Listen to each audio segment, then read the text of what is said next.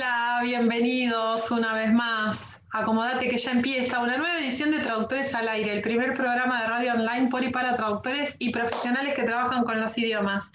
Traductores al aire, un, espacio original, independiente y federal de Argentina para el mundo que hacemos entre Fernando Gorena desde Córdoba, Delfina Morganti Hernández desde Rosario, Martín Chamorro ahí en los controles y Silvina Celie desde Buenos Aires. Nos puedes encontrar en Facebook en arroba trad al aire y en Instagram arroba trad-al aire. Y hoy te proponemos, oh, perdón, hola equipo, ¿cómo están? Hola, ¿cómo están? Hola. Hola Delphi. Bueno, bienvenidos a, bienvenidos a todos, a, también a la gente que se sumó y si les parece vamos sin dilaciones al invitado que hay que estrujarlo porque tiene un montón para decir, nunca nos va a acabar una sola eh, edición para hablar de todo lo que se puede hablar con este invitado. Hoy compartimos un encuentro con Carmelo Velázquez. Carmelo es licenciado en traducción e interpretación por la Escuela de Idiomas Modernos en español, inglés e italiano y especialista en Derecho y Política Internacional por la Universidad Central de Venezuela con formación universitaria en Mercadotecnia, Comunicaciones Corporativas y Medio. Es amante de los idiomas y los viajes y hoy en realidad nos visita para abordar el posicionamiento de páginas web. Seguramente vamos a hablar de eso y todo lo que nos dé porque hacemos grilla y siempre hacemos lo mismo, ¿no? vamos, vamos fluyendo. Hola Carmelo, bienvenido. Gracias, gracias. Bienvenido. otra vez, ¿no? Hay que, vamos a ser limpios y honestos porque no es la primera, así que gracias por volver. Se ve que la pasaste tan mal la primera que como sos bien masoquista, volviste. Exacto. bueno, ok. Empezamos. ¿Alguien quiere largar la primera pregunta porque yo hablé todo hasta acá? Bueno, capaz que podemos empezar eh, pidiendo un poco de contexto, ¿no? Si vamos a hablar eh, sobre posicionamiento de páginas web, eh, que es solo uno de los miles de temas que podemos tratar con Carmelo, capaz que estaría bueno, Carmel, que nos cuentes un poco de qué se trata el tema, para qué sirve, cómo funciona a grandes rasgos. Bueno, lo, primero es la definición de lo que es el, el SEO, ¿no? Que en inglés es Search Engine Optimization o u optimización en los motores de búsqueda, ¿no? Eh, hace referencia a grandes rasgos a un conjunto de acciones orientadas para mejorar el posicionamiento de los sitios web en las páginas de resultados, ¿no? La famosa SERP eh, de Google. Bueno, y no solo en Google, en Bing, en cualquier otro buscador de Internet, ¿no? Eh, entonces allí se trabaja un poco los aspectos técnicos vinculados con la estructura de una página, sus datos, lo que llaman los metadatos, es decir, las descripciones, palabras claves que están dentro de esa página, pero no solamente eso, también aplica aspectos vinculados a, a contenidos, con el, con el objetivo de hacerlos más útiles y relevantes para los usuarios.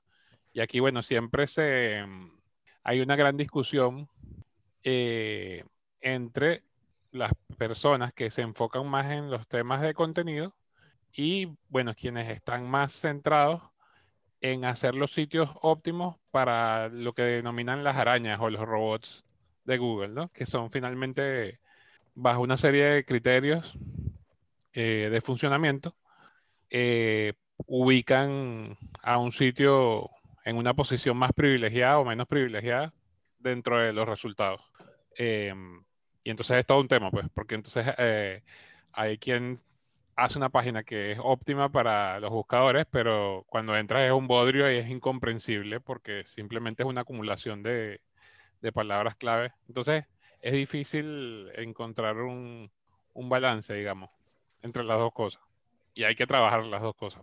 Entonces lleva, lleva, lleva trabajito. Y además lleva lleva un trabajo sobre todo de investigación, porque además los algoritmos con los que funciona Google no son, no permanecen constantes en el tiempo, siempre están haciendo optimizaciones precisamente para, para evitar favorecer a gente que está haciendo trampa y para realmente privilegiar lo que, lo que es eh, relevante para el usuario, porque hay, hay unos criterios en cuanto a la optimización que tienen que ver con relevancia, relevancia del contenido, y luego esa relevancia te da autoridad.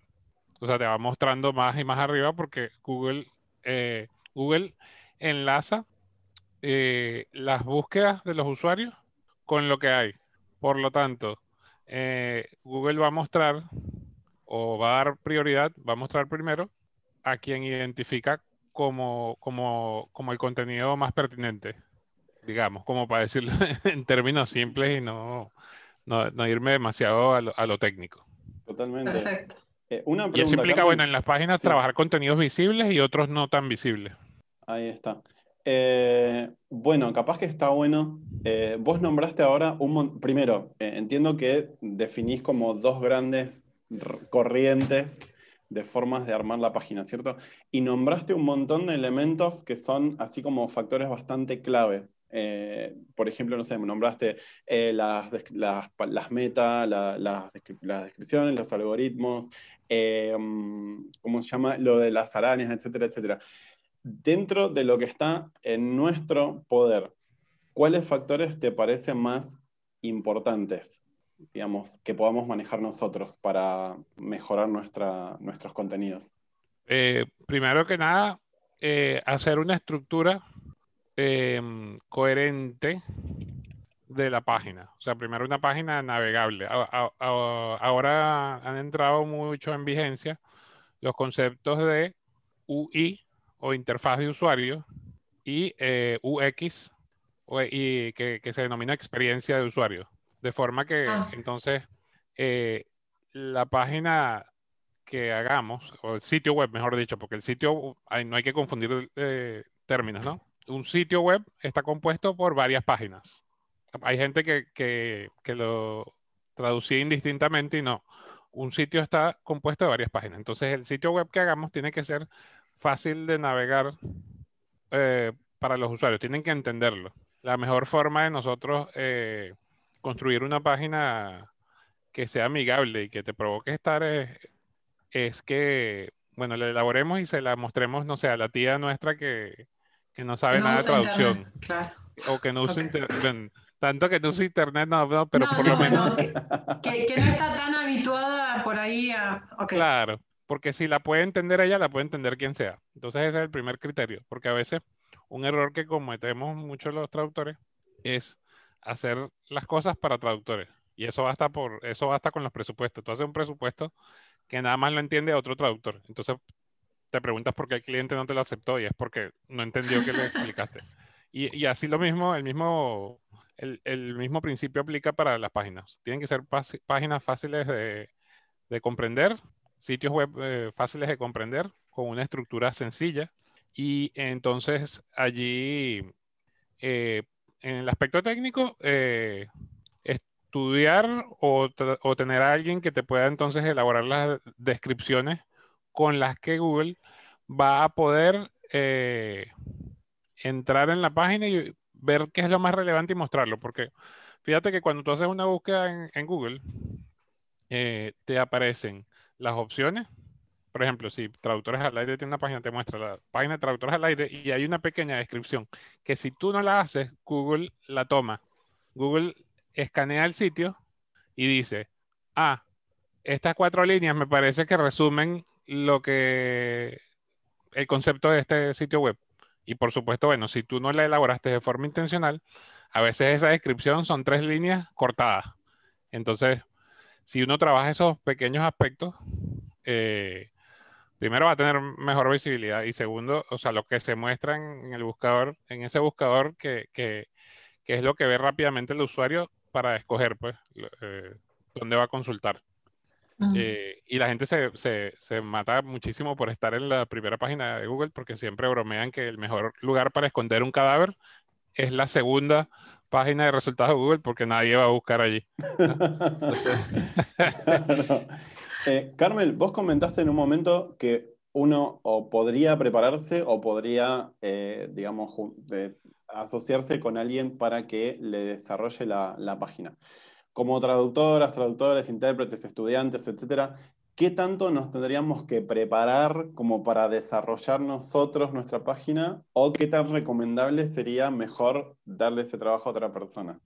Bueno, esto, esto está vinculado a, cuán ambicioso sea tu proyecto, ¿no?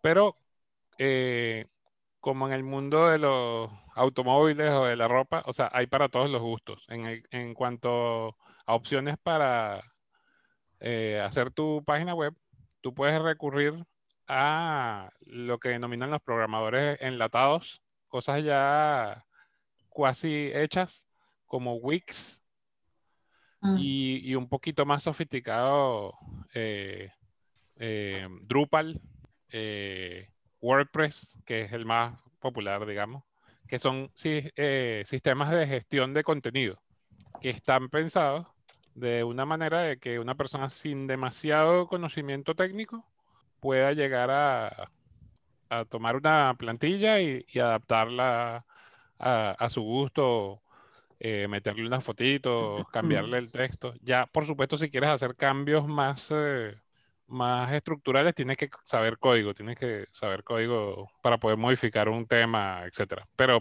pero en general, digamos, esos sistemas de gestión de contenidos son mi recomendación para quien no tiene demasiado conocimiento técnico. Evidentemente, si tienes eh, mayores aspiraciones y mayor presupuesto, eh, ahí sí puedes, digamos, recurrir a un programador. Y por otro lado, bueno, si ya te empieza a interesar más el, tema técnico, está bueno entonces hacer un curso de, desarrollo web. Pero eso, bueno, toma un poco más de tiempo. Ah, claro, eso tiene sus ventajas, pues. Lo, bueno de, WordPress es que ya hay toda una comunidad de desarrolladores que ha trabajado por años para hacer una herramienta amigable, digamos. Entonces, está buena. O sea, si, si, tu fin último no es concentrarte solo, hacer, solo en hacer páginas web, sino traducir, bueno, está bien. O sea, puedes optar por esa opción y, y puedes hacer una página estéticamente agradable. Además hay mucho tutorial. Sí, sí, cada vez hay más. ¿eh? Te digo que es tanto lo que hay que a veces es difícil elegir con quién quedarse porque no podés verlos todos para decidir quién es el mejor. Sí, sí. Aquí veía alguien que preguntaba que, que qué tan importantes son los colores.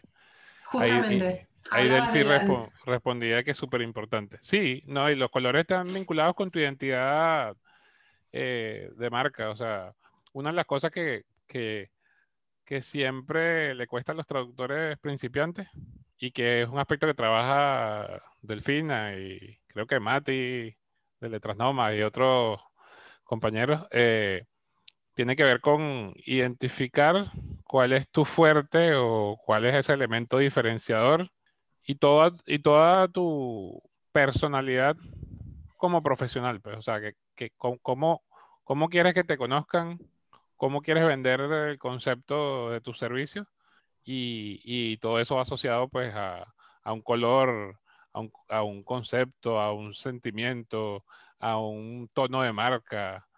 Es muy, es muy eh, interesante y a la vez complejo eso porque implica un, gran nivel de introspección. O sea, tienes que, que, que entender, entenderte como traductor para después entonces poder, bueno, convencer a otros de, todo lo bueno que tienes para ofrecer. Tocaste un tema que yo vengo diciendo hace mucho que no estamos preparados para eso, eh, que es el tema de ver lo que tenemos de bueno, ¿no? No siempre es tan fácil identificar lo que tenemos de bueno, siempre es más fácil identificar lo que tenemos para mejorar, por ejemplo. Sí, sí, total. No sé, ¿qué, qué opinas al respecto? O sea, suena también muy fácil lo que estamos hablando y el tema sería cómo bajarlo a la vida real. Claro, claro. No, yo mismo en un momento hice un curso de, branding y marca personal, con todo y que soy eh, este amante de los temas de mercadotecnia y que fue incluso mi primera carrera antes de, estudiar traducción e interpretación. Pero es eso, o sea, hay que tomarse el tiempo de estar con uno mismo eh, y saber qué le gusta. Y sí, bueno, a pesar de que tengas aspectos para mejorar, ¿qué te, te gustaría, no sé, brindar al, a los demás? que en, qué, ¿En qué eres bueno? ¿En qué quisieras destacarte y, y, que el producto de ese trabajo ayude a otros a, a resolver algún problema en su vida, a una empresa a tener éxito. Es que por ahí va la cosa. Es, eh, conversar contigo mismo, aunque suene a, a, loco. yo siempre digo que los traductores estamos un poco locos. Y sí. Así que hablar con uno mismo mal no, no nos va a venir. Delphi, ¿tenés alguna pregunta? Te, te, veo ahí, o por ahí es idea mía. Sí, no, me quedé pensando en esto que decía mm, en respuesta a la pregunta Carmelo de, de que los colores condigan con la identidad visual, que aunque haya cosas eh, por mejorar, uno encuentre su razón de ser como traductor, que antes también me parece que hay que encontrarla como persona, porque uno no es una persona y después un profesional, o sea, son, las dos cosas en una, en uno.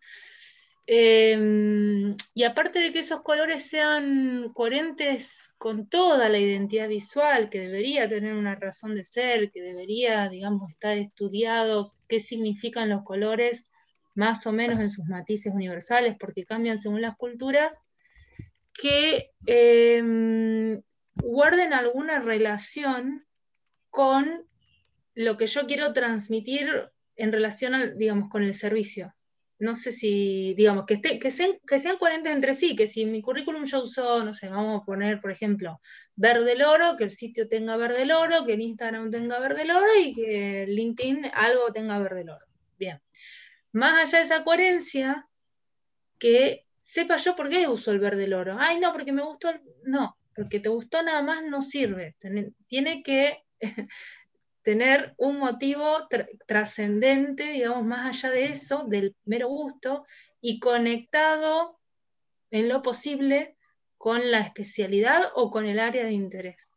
Yo agregaría eso, por ahora no tengo así una pregunta, pregunta específica. Todo lo que él va tocando me parece súper acertado, es, realmente son los puntos de, de, dolor de los traductores y no solo de los principiantes, porque hay muchos traductores que están hace años en el mercado que nunca hicieron una web y esta, estoy segura de que esta edición de Traductores al Aire les va a servir con los consejos de, Carmelo para, ver por dónde arrancan. Así que por ahora no tengo, no tengo preguntas. Y Delfi abordó eh, un tema interesante que también, digamos, hay bastante material en Internet con respecto a la psicología del color.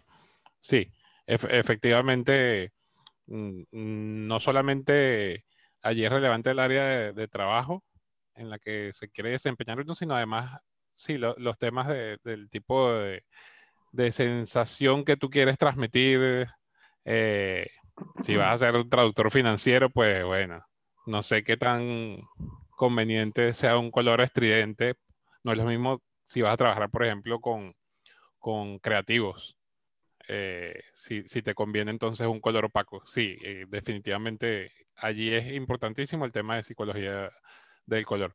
Y una cosa eh, en relación a, los traductores eh, es que están muchas veces por ahí enganchando a ver qué, qué laburo logran encontrar. Y la verdad es que, claro, la situación económica apremia, pero tomarse el tiempo de descubrir qué se quiere, qué se tiene para aportar, te va a permitir, digamos, enfilar eh, tus acciones hacia, hacia una meta adecuada, hacia clientes que sean más consonos con, eso que tú tienes para dar.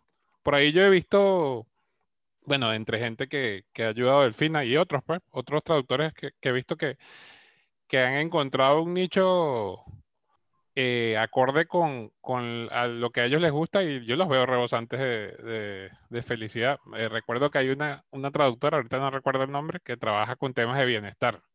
Sí, eh, chamo, ay, sí. Creo que se llama Macarena. Macarena Troche. Macarena Troche, sí. Exacto, que trabaja con temas Por la duda yo no la capacité a Maca. Sí, sí, no, por, por, eso te digo, hay unos que sé que han estado trabajando con Delphi y otros que sé que, que simplemente dieron, dieron con, con, con, con, ese nicho que se relaciona exactamente con lo que ellos gustan. Y, y, son felices, es que se les nota la felicidad en cada publicación. Y eso se traduce últimamente en bienestar económico, pues porque obviamente si yo vendo productos, me voy a ir con ese traductor que lo veo convencido de que de, lo que habla.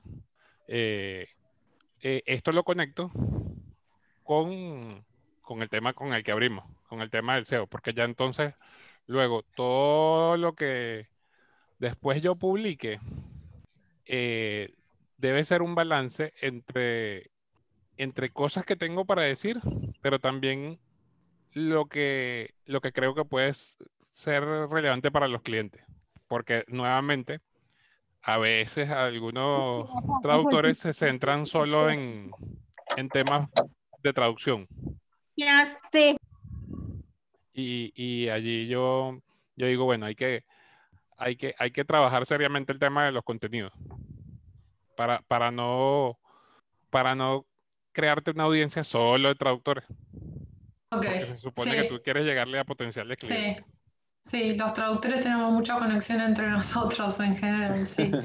Eh, una pregunta, Carmelo, acá planteaba Delfina en el chat el tema de eh, qué conviene con el tema del dominio.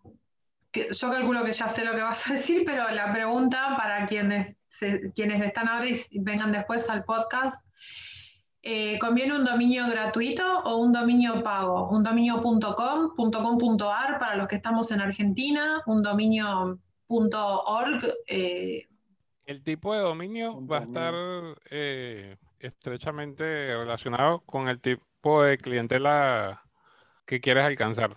O sea, si tú quieres venderte como un proveedor de servicios de español a Argentina, bueno, allí sería coherente tener un dominio .ar. Sin embargo, creo que muchos traductores eh, en este contexto, sin entrar en detalles de ningún tipo económicos, políticos, etc. Este, en este contexto, creo que, muchos traductores van a preferir eh, poder alcanzar mercados allende las fronteras, pues, o sea, eh, llegar a clientes en Europa, en Estados Unidos. Así que yo, yo sugeriría un dominio eh, .com, preferiblemente, aunque ahora hay .x, YZ, hay de todo, ¿no? Pero un dominio internacional, no, no localizado, salvo que tú quieras vender el español argentino, digamos. Esa sería mi, recomendación en ese sentido. Y un hosting eh, sólido con un servicio al cliente eh, bueno, real. Porque hay muchos resellers, hay muchos revendedores que a la hora de que se cae un servidor, te dejan viendo al techo y no te responden. Entonces, en ese sentido, eh, hay que mirar bien una empresa seria, digamos. Finalmente, eso es un gasto anual. Y si tú no tienes grandes aspiraciones con tu página web, es decir, si no vas a tener más de 25, 30 mil visitas, este, puedes pagar una cantidad anual bastante eh, pequeña. Ahora, si quieres tener un millón de visitas y no sé qué, ya, ya ahí la cosa se complica más. No eres el Banco Galicia, digamos. no. Depende. Carmen, ¿y tenés algún ranking? Ah, perdón. Dale, dale, dale. ¿Algún ranking de proveedores de servicios como para sugerir? Sí, ahí yo te diría, eh, SiteGround es el que yo tengo y, y que es bastante conocido pues, entre los entre los eh, desarrolladores y lo recomiendo bastante. SiteGround es bastante bueno. HostGator es otro. Eh, hay uno que se llama Hostinger. Em, hay gente que, que ama u odia a GoDaddy. y porque dicen que el servicio es malo, pero bueno, también escucho gente que, le va de maravilla. Y aquí en Argentina eh, he escuchado que mucha gente usa uno que se llama Don Web. Ah, Don Web. Don Web. Sí, pero esencialmente... estamos anotando en el chat. Exacto, creo que SiteGround es así como... Además, SiteGround tiene un, un programa de referidos que si tú, por ejemplo, le envías tu código a alguien más y esa persona compra, a ti te dan descuentos y no sé cuánto. Entonces, está bueno, está bueno. Pero sí, es, ellos, SiteGround están en España y, tienen un servicio al cliente fenomenal. Enseguida te responden, o sea, no, hay ningún tipo de problemas en ese sentido. Ah, genial. Eh, Sil, vos tenías algo para consultar, pues yo tengo un par de preguntas más. No, dale, porque igual me quedé con lo que estaba diciendo y me olvidé, así que dale nomás. Ah, ok. Bueno, después cuando te acuerdes cualquier cosa. Eh, Carmen, hablando del contenido, ¿qué peso, desde tu opinión y tu experiencia, qué peso pueden tener el texto, las imágenes y otros contenidos? Mm. Bueno, allí, em, allí es importante establecer cuando vas a hacer una estrategia de contenido, eh, desarrollar pilares, lo que se denominan pilares de, contenido. O sea, porque, a ver, es como cuando abres una cuenta en redes sociales, o sea, no te puedes largar a escribir sin, un, sin una orientación determinada. Tú tienes que, lo, lo ideal es que te organices un conjunto de temas, eh, de áreas, territorios, se llama eso, territorios de contenido territorios y pilares de contenido que te van a permitir entonces saber, bueno, tú dices, yo voy a hacer contenido educativo, es decir, que son tus aportes, porque una cosa que nos ha enseñado todo el tema de las redes sociales eh, es, e, es, esto de vender sin vender. Entonces tú tienes que, tú tienes que crear comunidad antes de pretender vender algo. O sea, eh, esa época de la venta agresiva que, hola, hago traducciones, por favor, contrátame. Este, no, ya eso, eso pasó. Quizás esa venta agresiva funcionaba antes de la era del Internet. Ahora todo es un tema relacional.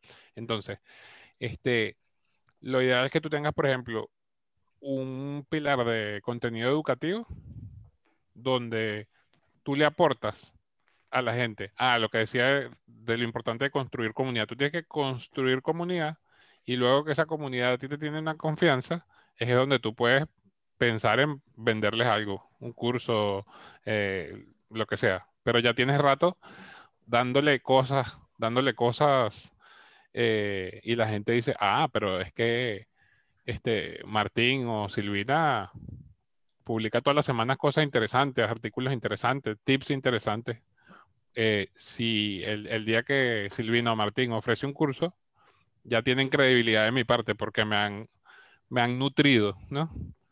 Por largo rato. Entonces, un poco eh, con este tema de los pilares, tener un pilar educativo donde tú das cosas a la comunidad, como decía anteriormente, tener un pilar, sí, ya explicando, no ofreciendo todavía, explicando los servicios que tú ofreces, que es la, la interpretación consecutiva, que es la simultánea, que es la remota, que es eh, la localización. Y entonces, fíjate, por un lado, estás dando contenido y educando a la gente, enseñándole cosas y curiosidades que no sabían. Tienes otro pilar de, que explica tus productos, más no los vende, que también es educativo, pero desde otro, desde otro punto de vista. Y, y un pilar también, pues, de, mostrándote un poco como, como eres, como persona, como ser humano. Que, que ese aspecto relaciona la gente eh, con, con, con, este tema de las redes y ahora con la pandemia, es, la gente se volvió medio voyeurista. Entonces tú, lo, tú ves a todo el mundo en las historias de Instagram chusmeando la vida a ver qué hace la gente. Y entonces, ay, fulano está en el parque. O Delfina está, Delfina está cantando en español la nueva canción de, de Shakira y tal. Entonces, todo, todo, todo, eso, finalmente tú lo puedes ir este, vinculando a tu negocio. Y ahora, no sé si vieron que, que LinkedIn lanzó las historias. O sea, imagínense una cosa tan gris, no, no, tan gris, porque de hecho esa es mi red favorita, pero digamos, una cosa tan seria y tan encorbatada como es LinkedIn, se, largaron con las historias y tú dices, wow, qué, qué tal, cómo, cómo, el mundo va evolucionando, ¿no? Por supuesto, porque los tipos vieron que, que Instagram este, cambió el concepto de todo. Bueno, es que incluso Facebook, que además es el mismo Zuckerberg, eh, este, lo hizo primero, que incorporó la parte de las historias, el propio WhatsApp y bueno, ahora LinkedIn, digamos. Y ahora, todo ah, y ahora toda la novedad con Reels este, en Instagram. Entonces uno ve pues más o menos cómo los negocios se van adaptando a esa dinámica que, que cada vez es más eh, visual de video. Entonces, eso es lo que yo diría, en- eh, desarrollar pilares y trabajarse una, sí, puede ser una grilla, o sea, tra- trabajarse un, un- calendario con, con temas que tú identifiques que pueden ser relevantes. Ahora, es importante eh, siempre estar investigando tendencias. Y entonces eh, hay cosas como Google Trends que son muy útiles para ver de qué está hablando la gente. Hay que hacer mucho lo que se denomina, y este es un concepto que se llama social listening. Hay que, hay que escuchar de, de qué está hablando la gente, para además uno capitalizar esas las tendencias más, más hot, ¿no? Más candentes, este, y publicar contenido relevante y pegarse en esa onda, pues, en lo- los Ah, hashtags más usados y todo. ¿Sí? Es todo, es todo un laburo. Sí, sí, no, es un, es un trabajo además de investigación tremendo. O sea, todos usamos, digamos, las redes sociales, etcétera, como por diversión, pero, por ejemplo, yo en estos días presenté con, con mi esposa la prueba de, de Google, de Google Display para la certificación. Uf, y no, hay cada aspecto y, y- y ahora entonces cada vez lo van modernizando más. Eh, es tremendo. O sea, hay, hay, hay mucha cosa desconocida que, que es apasionante eh, aprenderla. Y eso solo para, para crear contenido orgánico. Imagínate ya después cuando te metes en la parte de, de anuncios, pues más complicado se vuelve. ¿Para eso hace falta, digamos, alguien especializado en esas cuestiones o también uno se puede ir dando maña? Ahora que lo mencionas, Martín, bueno, y para, nuevamente para de repente gente que no, que no es especialista como Delfina o como yo, que, que estudiamos el tema de marketing y publicidad, hay muchos cursos que permiten eh, adquirir las nociones básicas eh, que nos van a permitir, bueno, empezar a saber cómo vender nuestros servicios. Por ejemplo, mi recomendación siempre es eh, Google Digital Garage, que antes se llamaba Actívate, que Ya tiene un conjunto de cursos, sí, que tiene un conjunto de cursos gratuitos. Hay uno de fundamentos de marketing digital que lo tienen, lo deberían modernizar un poco porque hay unas cositas que, que están medio, medio viejas ya, pero, pero te da unos, te da las bases, te da unas bases eh, si no sabes nada, ¿no? Eh, y te dan hasta un certificado. El de fundamentos de marketing digital de Google Digital Garage.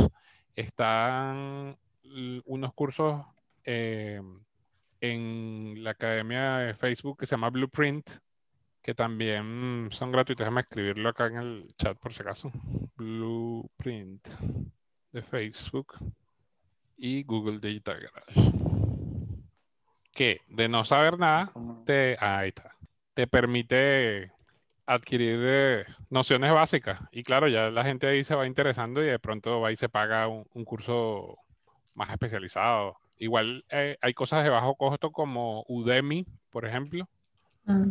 Eh, y está una plataforma que pagas una, una anualidad como de 15 mil pesos eh, que se llama Platzi.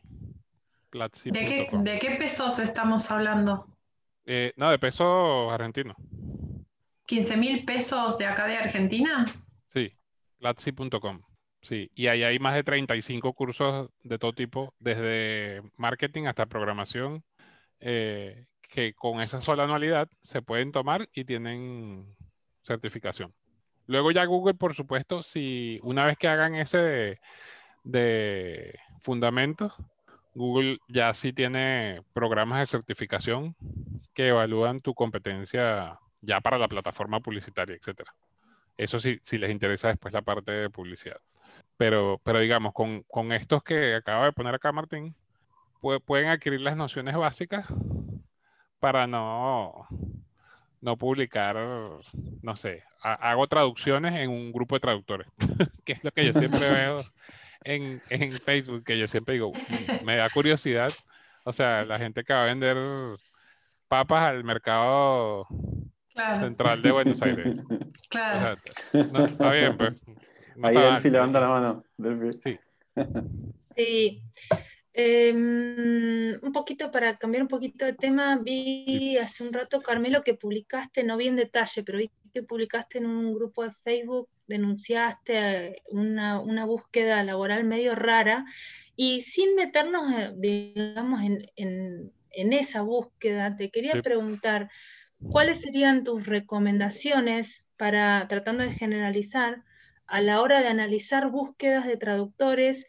Eh, digamos, los dos and don'ts, cuáles son las buenas prácticas del otro lado y cuáles son las señales de alarma a las que tenemos que prestar atención los traductores autónomos. Bien. Mm. Ah, esa pregunta está buena. Sí, eso que hacía referencia está vinculado a, a una gente, una fulana aplicación de, de, interpretación, que no voy a decir el nombre, para no hacerle publicidad, eh, que entre los requisitos decían, bueno, mayor de 18 años y con fluidez en los idiomas, como que era que interpretar, ah, eh, eh, es una changa, como dice uno de los, de los columnistas de Clarín, creo que era. Eh, sí, entonces, no, la, entre, entre las prácticas más recomendables, para responder lo que dice Delfina, está, primero ver lo que solicitan, eh, en cuanto a los requerimientos. Porque si no, si no, si ofrecen un puesto de traductor, pero no te solicitan eh, calificación o cualidades profesionales, ya ahí por, por ahí te huele mal el asunto porque entonces no están solicitando un servicio profesional. Eh, eso por un lado.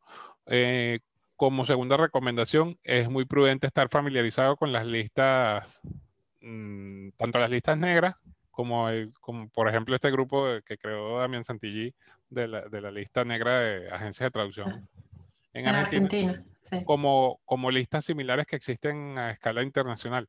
Pero adicionalmente también, eh, si uno revisa el directorio de de pros.com, va a encontrar que allí hay una lista de, de estafas o, scam, o scams famosos, ¿no? Como tipo que te encargo una traducción y te voy a enviar un cheque con cuatro veces el valor de la traducción para que tú después me devuelvas dinero. O sea, esas son como, son viejas prácticas que, que se van renovando y cada cierto tiempo vuelven a intentar eh, estafar a incautos, ¿no? Afortunadamente, bueno, en esos grupos precisamente la gente busca compartir este tipo de experiencias para evitarle malos ratos a, a los colegas. Entonces, diría eso, listas, revisar las listas negras, revisar bien los requisitos, eh, ver si las empresas eh, que ofrecen, digamos, este, estos trabajos son legítimas, ¿no? Si tienen un sitio web, si tienen, si están, por ejemplo, eh, si han sido dadas de baja de la lista de agencias de pros, ahí ya tú dices, mm, esto está raro. Em, y ah, es, es, importante hacer una labor de investigación, pues. Tú entonces buscas a ver si la, si la agencia está presente en LinkedIn, si tiene perfiles en redes sociales. Eh, y lo más importante, también tener nosotros eh, criterios de contratación. Es decir, si eh, yo sé que muchas agencias, por ejemplo, aquí en Argentina y y en otros lados pagan a 30, 40 días, pero no sé, yo soy muy, muy cuidadoso cuando contrato con desconocidos. Tengo más costumbre yo de trabajar con clientes directos. Eh, que sé que no es la, cultura la cultura de acá, de, digamos, de la carrera de traducción aquí en Argentina, salvo que seas traductor público, es mucho de trabajar para agencias. Pero, pero yo digo que es importante que nosotros entendamos nuestro rol como profesionales. O sea, tú no eres un vendedor de, papas con el respeto que le tengo a los vendedores de papas, por lo, eh, por lo cual eh, nosotros tenemos que tener un conjunto de condiciones mínimas y como un pliego de condiciones profesionales, incluso manejarse con contratos. La formalidad es muy importante, porque por, por todo el tema del, del concepto de la industria de la traducción, se ha producido una, decía un amigo mío, una comoditización de la figura del traductor. O sea, nos han reducido de profesionales a simples vendedores de palabras. Y entonces ya las agencias te quieren decir cuánto, cuánto te van a pagar, como que si es que tú vas a la carnicería y le dices al carnicero cuánto, cuánto crees tú que vale Sí. su bistec. Entonces te dice, eh, hay que entender mm, nuestro, nuestro papel eh, como profesionales especializados que han invertido dinero y tiempo en una formación. Creo que Tony Rosado, ¿no? Un intérprete bastante conocido de interpretación jurídica. Uy, yo lo veo siempre peleando así, sobre todo porque en Estados Unidos hay grandes empresas como tipo Lionbridge y TransPerfect y estos ah, que son que facturan millones de dólares y precisamente han promovido eso, pues, eh, de, de tratar al traductor como, como, como un, no sé, como una, como una hormiga, como un minion, en lugar de darle un tratamiento de, de profesional.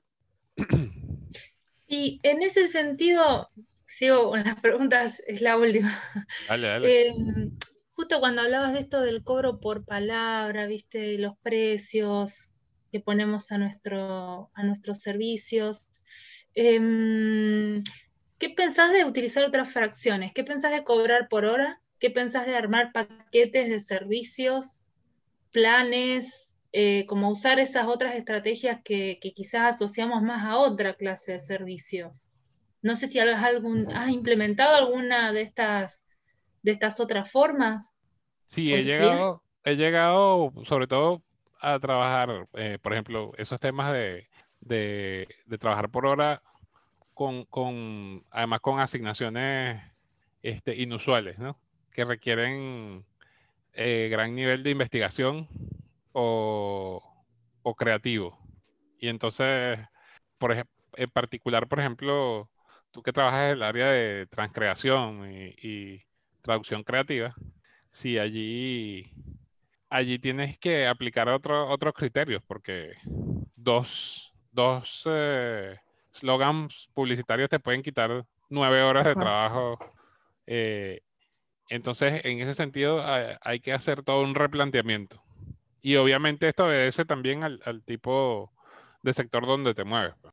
Claro, sí, sí. Ahí- Pregunta. ahí- sí.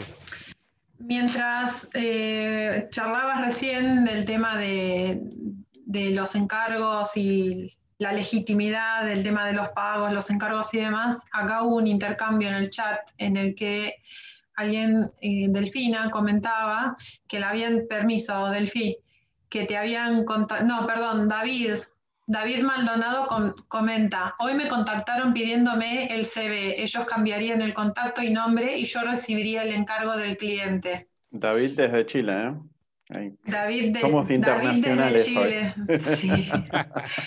Eh, esto que plantea David me hizo pensar en una pregunta, eh, porque hay algo que yo veo con cierta mm, frecuencia y me gustaría conocer tu opinión al respecto, que tiene que ver con, eh, publicamos, hablando de posicionamiento de páginas web, publico el CV en mi página web como forma de que mis clientes sepan y en todo caso, sí o no, pero y en todo caso, cuáles serían los datos a incluir en un CV, porque además también es cierto que la gente manda, manda, manda, manda, y eh, hay información sensible también en un CV, y a veces eh, hoy se entiende el documento, el número de documento como una cuestión habitual, pero hay ciertos datos que estarían buenos por ahí no ser incluidos en, en una pieza como puede ser el CV publicada en una página web.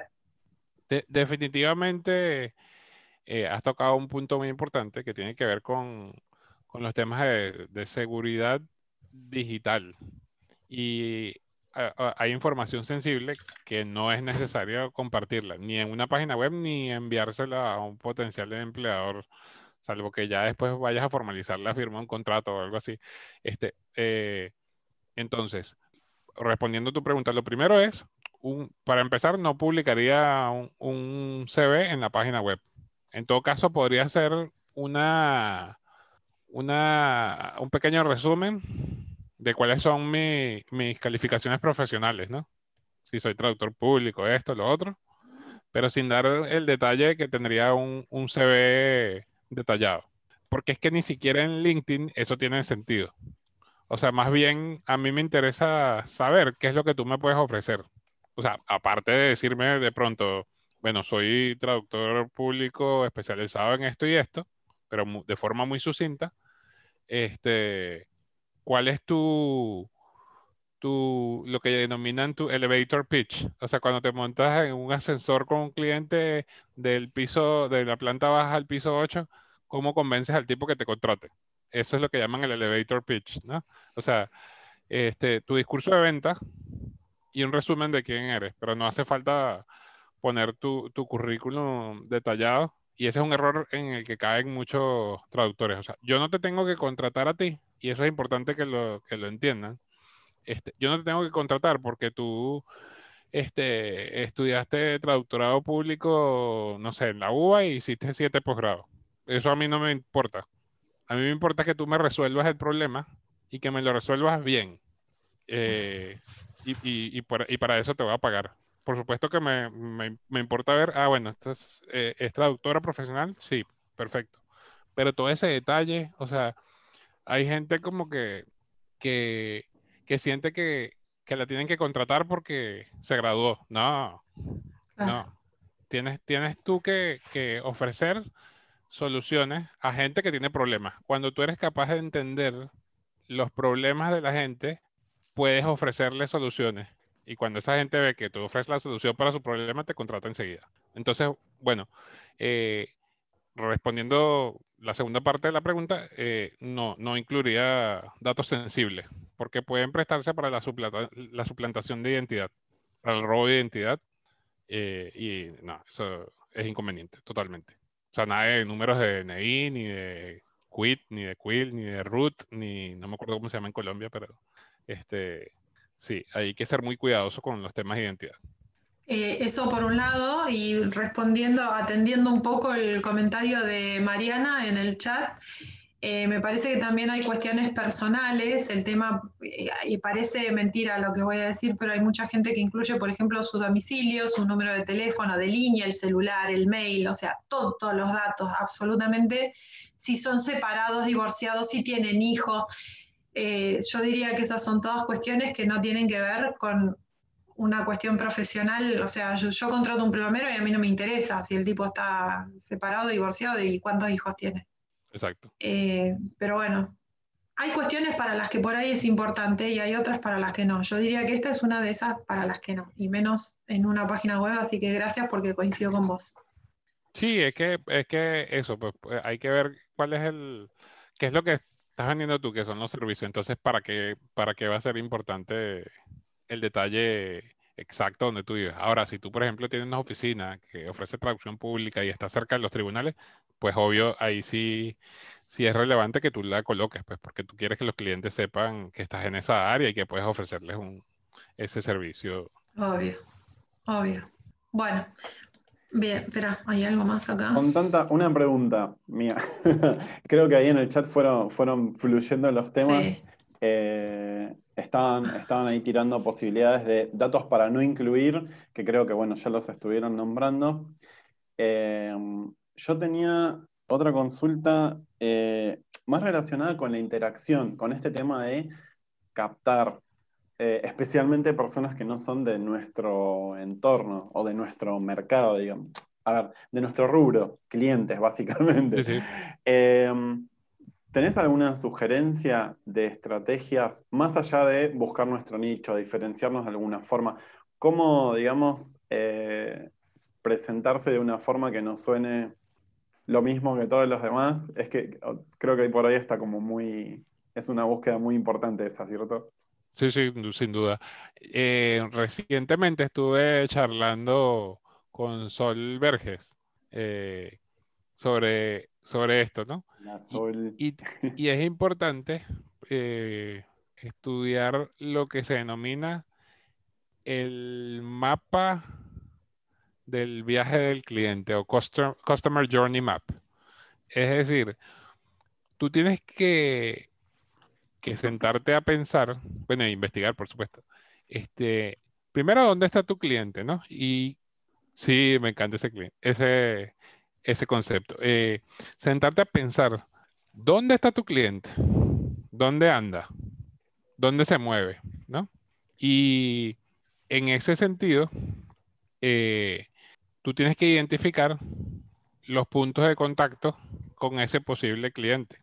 Para ponértelo así, eh, para aterrizar el concepto un poco mejor. Si tú eres traductor público y tus clientes son los abogados, ¿a dónde van los abogados? O sea, si no hubiese pandemia, eh, entonces tú te tocaría investigar a dónde van a almorzar los tipos, dónde, hacen dónde son las conferencias de abogados eh, y buscar maneras de socializar con, ese, con, esos abogados, porque esos son los, clientes.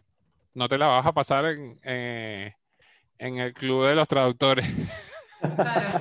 que todos quieren clientes igual que tú. Entonces es un poco eso, ¿no? Sé que estoy simplificándolo en extremo, pero digamos, este, tienes que sentarte a pensar en qué red, por ejemplo, haciendo, ah, mapeando el asunto de, de, forma más eficiente. O sea, ¿en qué red crees tú que están esos clientes? Por ejemplo, si son los abogados, bueno, probablemente están o en Facebook o en LinkedIn. Hay gente que subestima Facebook, por cierto, y Facebook es súper potente. Yo, yo saco un montón de clientes de ahí eh, que uno ni se imaginaría, pero es que el tipo de cliente que yo busco está allí. Y entonces de repente a ti te interesan los abogados. Eh, puede ser que algunos, los más modernitos, estén en LinkedIn, pero seguro, seguro usan Facebook. Entonces, eso es lo que tú tienes que pensar. ¿Dónde está ese cliente? ¿Cómo le hablo? ¿Cómo, ¿Cómo me le puedo acercar? Por ejemplo, aquí le tiro un dato a los traductores públicos de Argentina y a los traductores públicos de otros países para, para bueno, atacar a ese público de esos países. Los grupos de migrantes. Los grupos de, de, migrantes, por ejemplo, si yo soy traductor público de francés eh, o de italiano, entonces yo me tengo que ir al grupo de personas que están buscando sacar la ciudadanía italiana o la gente que se quiere ir a Italia, o los argentinos en Italia. Ahí están mis clientes, si yo soy traductor público. ¿Qué hago yo comentando todo el día tonterías en un grupo de traductores? O sea, está bien, de repente hago un comentario simpático, canchero, pero me tengo que ir para allá y de pronto responder preguntas o u opinar en temas sensibles sobre ciudadanía. De repente yo tengo una respuesta de alguien que tiene una duda ay, ¿cómo se hace el Family Permit? En estos días, en un grupo de venezolanos en Inglaterra, preguntaban y ahí yo le respondí a alguien y enseguida me escribió el privado y ahí ya le hice una traducción. Entonces, a eso me refiero. O sea, yo tengo que, vamos, tienes que saber dónde se mueven los clientes, identificar los puntos de contacto y el otro concepto que se maneja, que es el de eh, los puntos de dolor. O sea, ¿qué problema tiene ese cliente? y cómo puedes tú solucionarlo. Y bueno, ya por supuesto, el, hay distintas etapas en, ese recorrido o, journey que son, eh, la primera es awareness, que es la conciencia, ¿no? Nadie sabe quién eres tú. Lo primero es que sepan quién eres tú.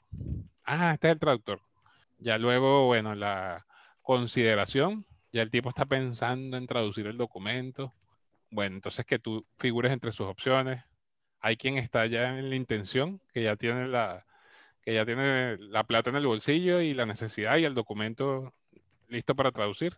Y apareces tú, muy oportunamente. y luego, bueno, por supuesto, ya, claro, cuando, bueno, efectivamente te contratan y, y, ya luego ese cliente vuelve a ti y en el mejor de los casos eh, se vuelve tu, tu recomendador serial. Entonces él te recomienda con la tía, con la hermana, con la sobrina y terminas traduciendo documentos a toda la familia, a la familia del novio y a los amigos. Eh, eh, eso, eso es muy importante. O sea, entonces te diría que dos grandes recomendaciones de hoy son una, eh, eso, eso de, bueno, hacer la introspección, identificar el elemento diferenciador, bueno, trabajar para, para minimizar las deficiencias y, y mejorar nuestra fortaleza y después sentarse, así cual estratega de guerra, cual Napoleón, a ver, mm, a ver, ¿dónde andarán mis clientes? Y, e ir por ellos. Yo sé que suena fácil y no es tan fácil, pero bueno. bueno, pero se puede ir jugando con eso. Claro, ya con una idea uno más clara. Pero bajaste este, esta, esta cuestión que suena fácil y en realidad no lo es tanto, lo bajaste a un par de ejemplos de la vida real que creo que ilustra muy bien y el resto también es cuestión de pensar cada uno, ¿no? Porque eso hay que adaptarlo al objetivo que cada uno tiene y a las capacidades de lo que cada uno puede ofrecer, en eso que uno se siente seguro. Como, como decía mi abuelo, eh, mi hijo, la cabeza no es nada más para peinarse, o sea, hay que usar el cerebro. Hay que sentarse a ver, bueno, eh, yo quiero, quiero este objetivo, ¿cómo lo logro? ¿Por qué vías? Entonces eso, quiero llegarle a estos clientes, ¿cómo les hablo? ¿Cómo, cómo, cómo puedo hablarles sin ser el chinche fastidioso que, que quiere venderme a los tres minutos? Entonces, es Una eso, última, Sí. perdón, Carmelo. Una última pregunta que tiene que ver con esto, que salía también en el chat, un tema que para mí es eh, por ahí ahora ya no tan álgido, ¿no? Ahora con el tema de la pandemia y que todo ha sido virtual, que es el tema del cold emailing, esta cuestión de recibir un mail de una persona que uno no conoce. Eh, perdón porque no recuerdo exactamente quién fue que lo comentó, Claro. pero Carlos Aybar. el- eh, Caro, Caro Aybar. Eh, gracias, Caro. El planteo eh, general que se hace, y yo lo comparto, eh, Caro lo comentó con- a título personal, hola. Eh, Caro lo comentó a título personal, pero yo también lo comparto cuando recibo mails de alguien que no conozco, eh, directamente se borran, se eliminan y se acabó. Y si insiste mucho, bloqueo Entonces, o spam. Entonces la pregunta es, esta técnica que en algún momento se utilizaba eh, y se recomendaba también del tema del cold emailing y el tema de los mail sábanas, ¿no? Porque los mandabas eh, a un montón de destinatarios. ¿Qué opinas al respecto? ¿Cómo lo ves Sí. hoy? Es un tema complejo, en particular en el contexto, por ejemplo, europeo, por las regulaciones sobre privacidad, ¿no? Entonces, por eso, lo primero muchas veces es que antes de largarte a enviar un montón de spam, es preferible contratar un servicio de, de email marketing que por lo general cumplen con la, con todas las regulaciones y no, y no, y van a evitar que termine, digamos, este, como se dice en el ámbito del marketing, baneado, ¿no? Que termine siendo este, enviado directamente al- a la carpeta de spam. Entonces, eh, el, el email, te digo, sigue siendo una estrategia muy efectiva. Eh, ahí yo diría que, que enviar a las distintas, a, las agencias. Lo, lo que pasa es que ahí hay que investigar muy bien eh, a quién le vas a hacer llegar la propuesta que tú tengas. Y trabajar muy, mucho el tema de los títulos para que no termines en la papelera sin ni siquiera ser abierto, digamos, el correo, ¿no? Eh, un poco eh, conversando una vez con Carolina, que la veo ahí, ahí ver, está todo este tema de que, bueno, yo, yo necesito llegar de repente a algunos eh, bufetes. Y a veces yo creo que es el dueño del bufete el que, el que tiene que conocer mi servicio y resulta que no. Resulta que es la, que es la asistente de 24 años Ah, o de 25 o de 30 la que finalmente eh, va y busca el proveedor cuando el jefe le dice. O un analista de compras que a pedido de algún departamento de la empresa, este, bueno, busca la opción. Entonces, todo eso yo tengo que sentarme a pensarlo para ver cuáles son las vías más idóneas por las que yo puedo llegarle a ese cliente. Y, y yo te diría, yo no descarto el- definitivamente el email como una opción, ¿no? Pero usando servicios de email marketing. Mm, No, no, no escribiendo emails desde una cuenta de Gmail porque directamente, porque por lo general este, te marca como spam y no llega, o sea, no te llega ni siquiera a ver. Entonces, eh, en ese sentido, pero sí, definitivamente el email sigue siendo, el email marketing sigue siendo una, una herramienta muy potente y de bajo costo. Sí. Sí, y acá Caro también comentaba el tema de personalizarlos, ¿no? Que creo que es fundamental. Claro, sí, sí. Sí. No hay nada más chocante que, que un email, incluso para nosotros, cuando llegan esos emails de, de supuestas agencias, como esta, bueno, no la voy a decir, pero hay aquí una de Argentina que No, no, no. siempre cada cierto tiempo vuelve y entonces ni siquiera se toman el tiempo de personalizar el correo. Y uno Mm. dice, pero ¿por qué, Dios mío? Claro, estimada Carmelo. Cartas circulares de, de mails que no saben nunca dónde van a parar. Ah, tremendo. Bueno, Carmelo, estamos en hora. Realmente creo que quedan, no sé chicos si alguno tiene alguna pregunta para hacerle a Carmelo antes de que cerremos. Miles. Sí, pero para Yo quería ahora. preguntarte, Carmen, si, que- eh, sí, no, si querés agregar algo más, capaz que algún tema que no tocamos, algo que te parezca importante mencionar o destacar. Y apago el micrófono de una. Y no, yo diría que yo sé que estos tiempos de pandemia han sido difíciles, eh, que son complicados o de mucha incertidumbre, pero también ofrecen grandes potencialidades. Entonces, en lugar de de repente ensimismarse y, y ver todo de forma pesimista, más bien es momento de pensar cuál es la mejor forma de, de desarrollarte como traductor. O sea, qué tipo de clientes quieres, trazarte, un obje- trazarte objetivos, aunque sea chiquito, eh, y, y emprender acciones para, para, para lograr avanzar. No sentarte a quejarte todo el día, ay, pero ¿por qué no hay, no tengo trabajo? O no lle- o pagan mal las agencias. Bueno, entonces no trabajes con agencias, búscate clientes directos. Como decía Claro. en el primer programa donde, donde ustedes me invitaron, digamos. O sea, si, si no te gusta el novio que tienes o la novia que tienes, bueno, ahí te buscas otra. eh, pero, pero estudialo, ¿no? Estudia cuál, cuál, cómo lo quieres. Y entonces, este, hay que, hay que, hay que avanzar. Esa, esa es mi gran, mi, mi- mi reflexión final. O sea, trabajar por, por lo que queremos y eh, se, se puede vivir de la traducción e interpretación, que es la que pregunta a veces recurrente entre los traductores noveles. Claro que se puede vivir de la traducción.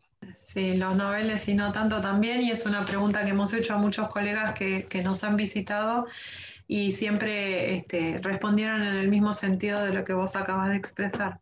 Así que es un testimonio más de que sí se puede. Claro que Eh, se puede. sin colores políticos, ¿no? Claro que se puede. claro que se puede, se puede. Ok, chicos, Carmelo, un millón de gracias porque en esta edición que fue tranqui, de charla y de vuelta, has dejado un montón de consejos y de datos para que quien se acerque con alguna curiosidad se vaya más que satisfecho. Así que una eh, edición que creo que es muy rica en datos. Eh, y eso es una, una más, una muestra más de la generosidad que tenés para con las charlas, este, no, no solo con la charla que hemos tenido antes en el programa, sino también presencial cuando se hacían estos encuentros que propiciaban Martín, entre otros colegas, eh, que bueno, ahora la pandemia un poco los cortó, pero ya volverán. Volveremos. Yo te- no seremos millones, pero volveremos. bueno, yo les agra- te agradezco particularmente el tiempo que nos brindaste y los datos que, que compartís con los colegas y saludo. Ah, sí, acá este, nuestro RRPP, aparte de, de operador técnico para la foto. Justo Delphi se tuvo que ir, así que bueno, en esta, Prendan la camarita, prendan la el, camarita, el por que favor. quiera, ¿no? Acá es. Por supuesto, sí, quienes Sí. quieran. Y de paso aprovechamos para agradecer. Se conectaron hoy colegas de un montón de lugares de la Argentina. Ah, mira. Eh, Rosario, Neuquén, Buenos Aires, Córdoba, también colegas de Venezuela, de Colombia, de Chile. Y porfa, si, si hay algún otro lugar desde donde se conectaron, avisen. Bueno, por supuesto de Ciudad de Buenos Aires. Eh, muchísimas gracias. Así que bueno, sacamos una fotito, ¿sí? Ahí va. A la una, a las dos, a las... Ahí está. Ahí les mando... Ahí les mando un cachito acá del chat de Zoom, que así Y tienen... así la tenemos todos, porque si no parece que fuera solo nuestra la foto. En realidad, Hoy es 27 del 10 del 20. Ahí está. Sí. Genial. Así que, Bueno. así que a compartir. chicos, un millón de gracias, Fer, equipo, y a todos los que se han sumado hoy y los que estuvieron un rato y se han tenido que ir. Y Carmelo, un abrazo enorme. Nos vemos la próxima. Cuídense mucho. Gracias por todo. Buena, muy buena semana. Ah, Sigo trabajando. Sí, creo que todos, con suerte, ¿no? Porque eso, sí, ahí está, somos varios. Vamos, vamos, vamos, vamos, que todavía hay más. Dale, gracias.